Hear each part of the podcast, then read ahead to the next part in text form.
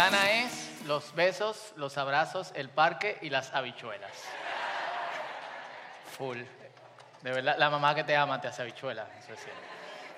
Y, nosotros hemos titulado el, el- obviamente la celebración de, eh, del día de hoy, que es sorprendente como los niños se, se multiplican y es tan chulo, por lo menos en la parte de, eh, de adoración.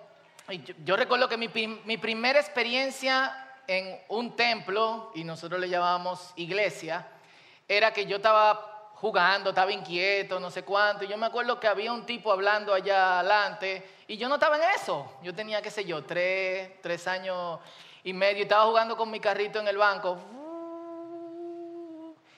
Y mi abuela me dio un trompón con mucho cariño y me dijo, en la iglesia no se juega.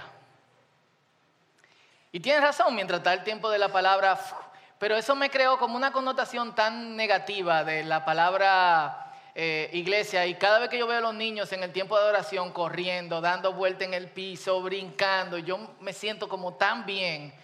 eh, porque aparte de que aquí se le da la palabra de Dios y, obviamente se le, se le enseña la Biblia, ellos saben que ellos pueden jugar en la presencia de Dios mientras nosotros estamos alabando a Dios. Y eso es parte de la influencia que van a tener por siempre. Y esa es la forma en que, en que ellos van a recordar este espacio y este tiempo. Así que gracias madres, gracias también a las que están aquí por primera vez y aceptaron la invitación. Eh, y Fully, yo quiero compartir eh, brevemente sobre esto, sobre la verdadera influencer. ¿Y, ba- ¿Y qué es influencia?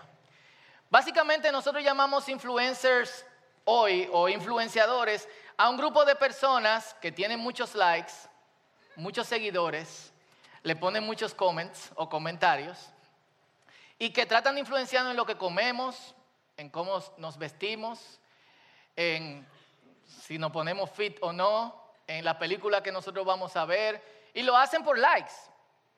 Simplemente con eso, esa gente se alimenta con tus likes y con tus, y con tus comments, pero la verdadera influencia y la que producirá en nosotros la, la transformación que será duradera es como una pequeña semilla que se siembra y se cuida a través del tiempo. Mientras los influencers tratan de distraernos entre este sitio de comida y ponernos esto, y ir a tal sitio y ver tal película, las madres son insistentes en la misma cosa, por lo menos las buenas madres y también los buenos padres, en la misma cosa constantemente y todo el tiempo. Ellas dejan esa ahí y nosotros queremos sacar la semilla y tirarla y ellas vuelven y la agarran y la siembran, eso va ahí. Nosotros queremos extender los límites y ellas vuelven y ponen los límites en el mismo lugar y dicen, usted llega hasta aquí. Y eso es lo que hace en nosotros el verdadero, el verdadero cambio. Si, hacemos una encuesta realmente de quiénes han sido las grandes influencias de nuestras vidas, entre otras personas, las madres son de hecho las que van a ganar con cierta, eh, con cierta regularidad. Y me refiero a la clase de influencia que nos ayuda a acercarnos a Dios, la clase de influencia que nos hace crecer como hombres y mujeres eh, de bien. Y en la Biblia tenemos muchos ejemplos, muchos ejemplos de mujeres.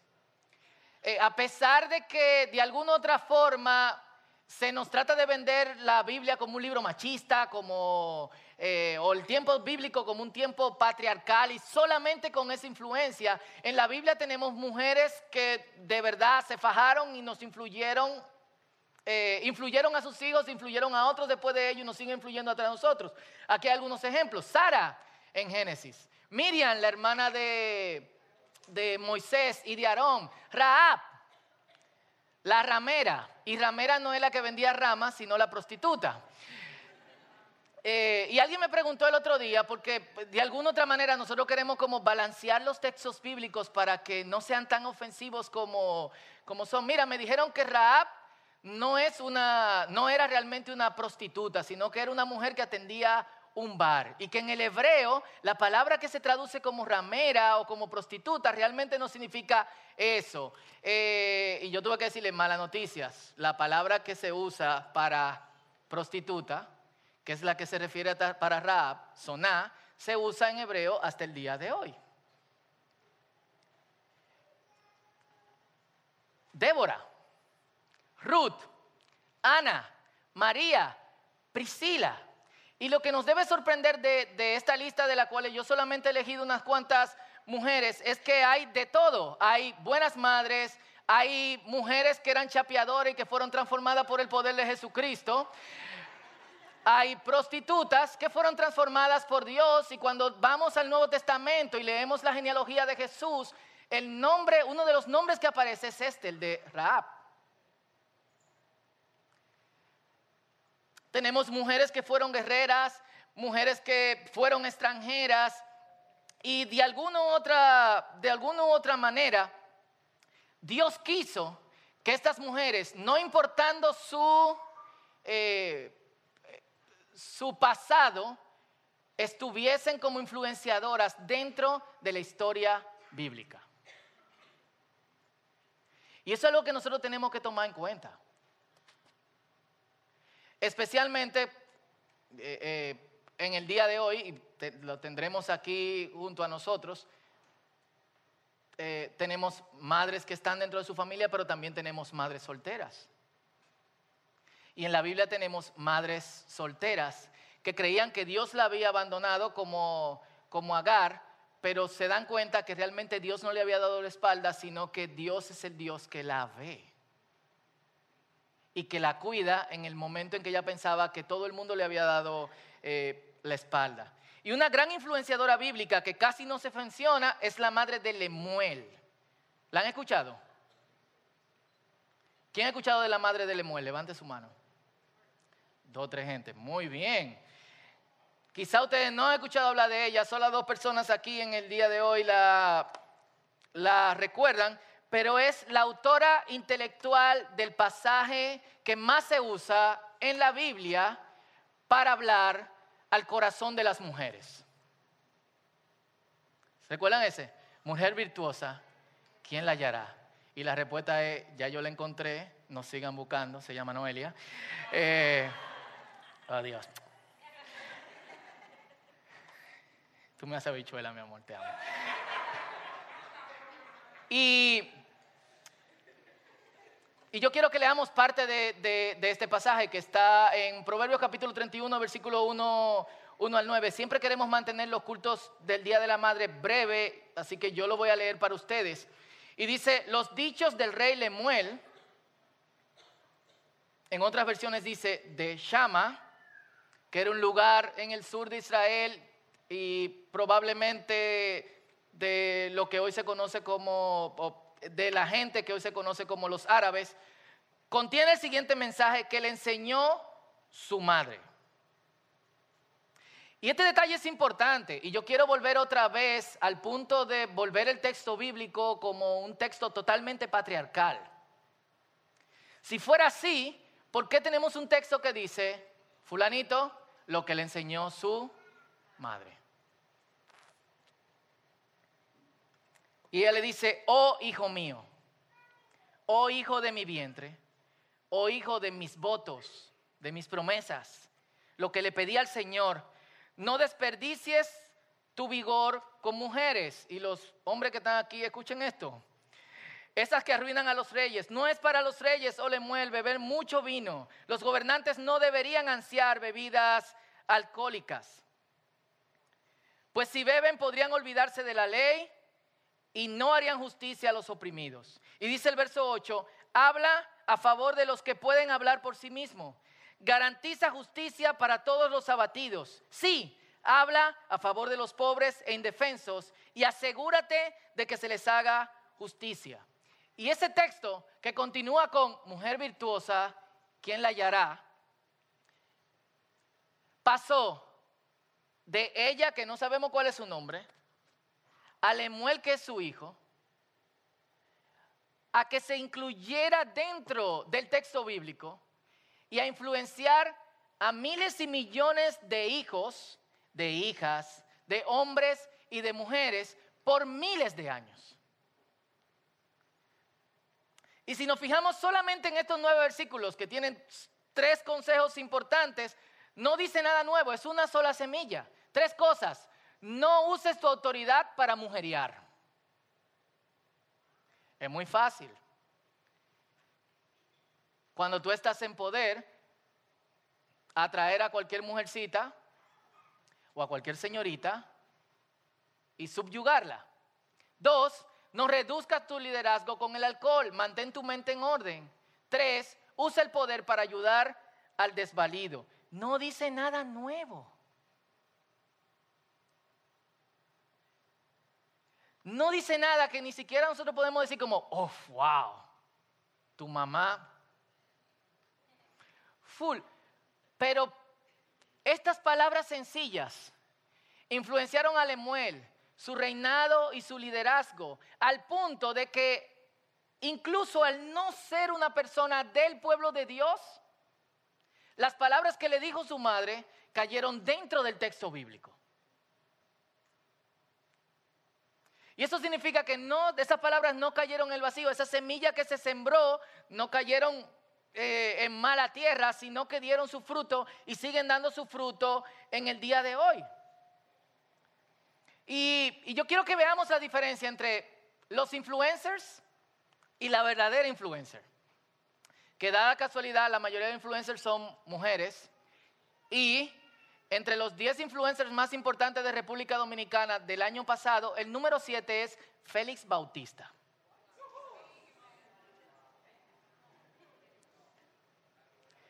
a mí me llamó la atención. Los influencers necesitan tus likes. Necesitan tu comentario o se mueren. Yo conozco gente que, que, vive de esta cuestión y está todo el tiempo atento al celular para saber cuántos likes tiene y cuántos comentarios le está dando a alguien. Lo hacen por... Se alimentan de la opinión popular. Necesitan tu aprobación y su influencia es temporal. Las verdaderas influencers no necesitan tus likes. Yo no sé cuántas veces Daniela o Benjamín le han dicho a, Noelia, yo no te amo. Y Noelia tiene que decir, eh, como quiera tiene que cenar esta noche. Punto. Yo no te quiero, mami, no te quiero. Tiene que ponerte esa ropa porque vamos a salir y es una boda. Puedes seguir siendo influencer a pesar de que en tu adolescencia los comentarios que tú tengas hacia ella son negativos. Sigue siendo una persona de influencia. Lo hace no por los likes, sino porque ella te da likes. Ella te ama. No le importa la opinión popular. Full. No necesita tu aprobación y su influencia es trascendental. Y eso nosotros deberíamos de valorarlo y deberíamos de apreciarlo de alguna u otra manera. Eh, especialmente cuando la realidad es que no siempre tendremos a nuestras madres con nosotros. Y algo que ha hecho toda esta cuestión de influencers es que nos no solamente nos lleva a comer ciertas cosas, a vestirnos de cierta manera, a ir a ver ciertas películas, a visitar ciertos lugares, a, ponernos de cierta, con cierta ropa o lo que sea, sino que nos ha despersonalizado. Esta es una escena común de cualquier familia en cualquier parte del mundo. ¿Eh? No aparecieron de morenito. Eh, anoche iba a ir como un sitio a buscarlo, pero vaya. Eh, pero, ¿qué está pasando ahí? ¿Mm? Todo el mundo está atendiendo a la pantalla de, eh, de algo. Y hay un investigador que se llama Iván Pupirev. Y una de las cosas a la, que, a la que él llama la atención es cómo nosotros podemos ir de la pantalla a, si ustedes se fijan en la foto, no solamente hay dispositivos electrónicos, sino hay otras cosas. Hay pan, hay un cafecito, hay un, juguito eh, y alrededor también hay otras cosas. Nosotros, a pesar de que esas son las cosas que usamos en el día, eh, en el día a día, la influencia de todos, no solamente, no podemos echarle la culpa a una sola persona, es llevarnos a que solo nos enfoquemos en eso. Y eso ocupa la mayor parte de nuestro tiempo. Los que tienen dispositivos con un poquito más modernos y con ciertos controles del uso de tiempo de pantalla, pueden controlar que le manden un mensaje. Esta mañana, mientras yo estaba sentado allí con Benjamín jugando, llegó un mensaje a mi celular y dice, decía, Fausto, ¿qué te está pasando? Esta semana su tiempo de pantalla se redujo por un 28%. Cuatro horas y 18 minutos menos que la semana anterior. Pero el dispositivo está llamando mi atención a que yo no le estoy prestando atención. Y yo le pedí a algunas madres del círculo que enseñaran qué usan día a día para ser influencers. No voy a revelar sus nombres porque algunas no quieren.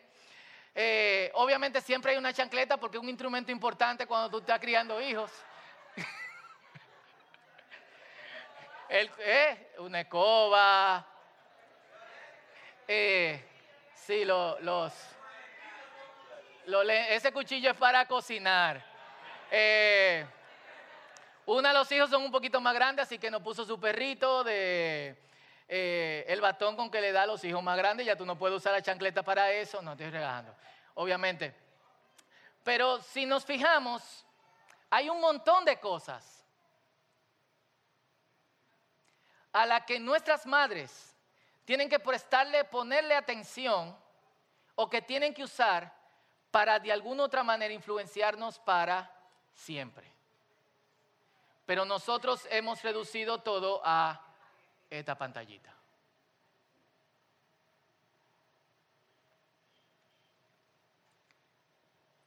Y a los padres que son más jóvenes, padres y, y madres, es mucho más fácil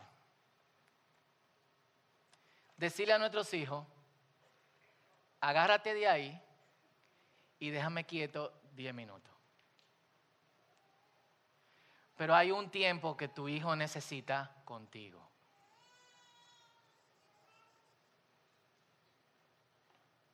A todos nosotros, hijos ya grandes, es mucho más fácil cuando estamos sentados en la presencia de mamá o en la presencia de papá,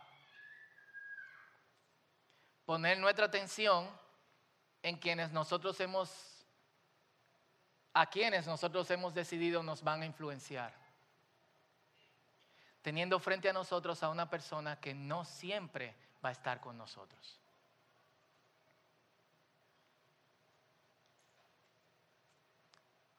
Y la semilla que yo quiero dejar hoy en padres y madres, en hijos e hijas es, esto es muy bueno. De hecho, mi mamá no está aquí, está en Estados Unidos, de hace tres años, hace cinco años vive fuera, y esto me permitirá esta tarde hablar con Doña Mela. en cualquier lugar que se encuentre eh, en el mundo. Esto nos da muchos beneficios. Pero poner toda nuestra atención en esto nos está separando.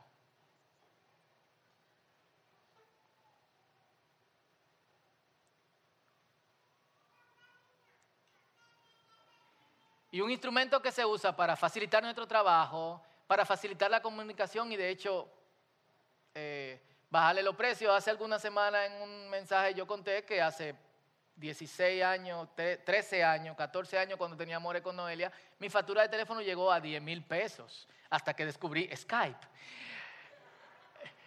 Eh, y obviamente un préstamo, porque esos 10 mil pesos hace 13 años son como 100 mil pesos eh, ahora. Pero hay tantos momentos que nos estamos perdiendo. Y quizá lo que tu mamá te diga o lo que tu padre te diga es simple. Tan simple como, apártate de mujeres sin vergüenza, hijo, no bebas, ponle atención a la gente que tiene necesidad y busca de Dios. Y quizás no entiendas ahora esas palabras por la simpleza que tienen. Pero un día tú vas a decir, wow, yo no sé dónde yo tuviera si yo no le hubiese caso a mi mamá cuando me dijo, esa jeva no. no quiero ver más cervecita en la nevera. Aquí se están riendo, así que hay algo. El mensaje está tocando de alguna otra manera. Eh, exacto. Son cosas. Gracias. Una risa muy peculiar. Y tres, ocupa, lleva tu corazón a Dios.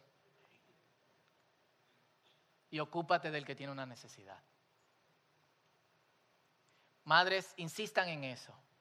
Eso quizá no la haga tan populares ahora, pero yo sé que a ustedes no le importa.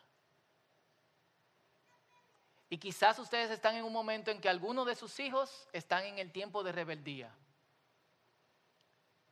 Quizás no pueden hablar directamente a sus hijos, quizás sus hijos no quieran escuchar estas tres cosas, pero Dios sí puede escuchar. Ponga a tu hijo en la mano de Dios. Ponga a tu hija en la mano de Dios.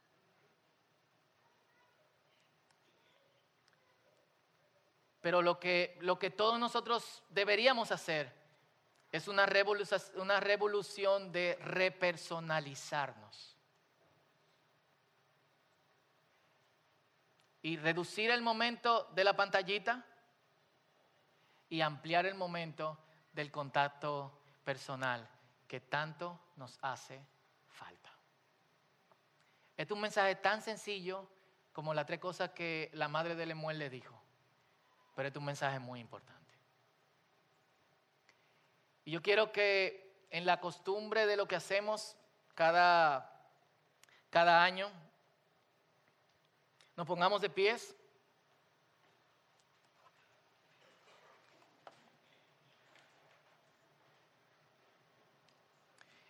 Y si nos podemos reunir en familias, acércate a tu, a tu esposa, acércate a tu madre. Eh, bueno, los hijos, algunos hijos no están aquí hoy.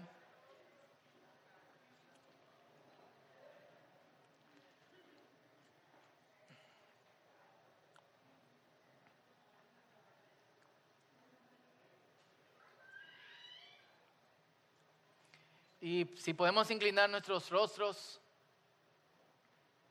y cerrar nuestros ojos.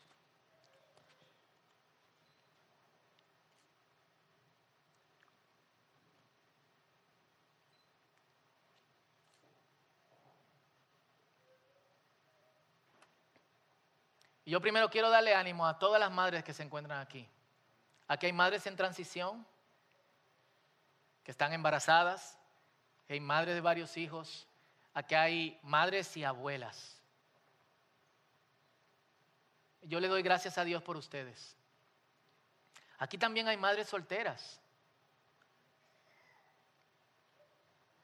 Y como hijo de una madre soltera, yo sé el trabajo que da, no solamente la dedicación que se necesita para poder mantener un hogar, sino también en momentos donde tú quieres estar con tus hijos pero no puedes porque hay cosas que tienes que hacer porque tú no tienes ayuda. Y yo quiero decirle a todas las madres y abuelas que están aquí en esta mañana con nosotros que Dios se ocupa de ustedes. Y eso no es mentira. Y que hoy ustedes pueden descansar en el Señor. Quizá ustedes están ansiosas porque, porque parece que su crianza no dio cierto resultado o porque no saben, quizá tienen niños pequeños y no saben cómo manejarlo en este mismo momento, en este mismo instante. Porque quizá no tienen ayuda o sienten que están solas en el trabajo que están haciendo. Quizás te sientes que tus hijos no han agradecido lo que debieron de agradecer.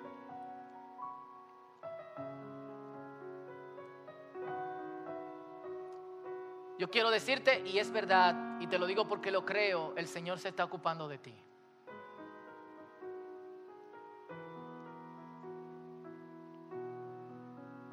Haz lo que tengas que hacer, deja las cosas en la mano del Señor. El hijo de, lejos, el pequeño que no sabes controlar. Las preocupaciones con el mundo en que nos, está rodeando. Eh, dramático. Esta semana compartí en alguno de los grupos del círculo un titular del New York Times que decía, el embarazo mata, el aborto da vida, salva vidas. Y ese tipo de cosas nos alarman a quienes tenemos hijos, porque es el, el mundo en que nuestros hijos van a crecer que va de mal en peor. Pero nosotros no estamos solos. Mamá, tú no estás sola, abuela no estás sola, Dios está contigo. Dios está contigo. Y ten por segura que todo el tiempo de tu vida que trabajaste para que tu casa sea llamada hogar va a tener un efecto positivo. Tanto en los hijos que te muestran amor como quizás los hijos pródigos, que en el momento en que toquen fondo van a decir, yo tengo una casa, yo tengo un lugar que llamo hogar, yo voy a volver allá. Y yo voy a decirle, en buen dominicano, papá, mamá, la cometí, pero yo estoy aquí, me reciben. Así que afina tu corazón para el amor. Afina tu corazón para el amor. Y yo quiero que nosotros hoy, los esposos, bendigan a sus esposas.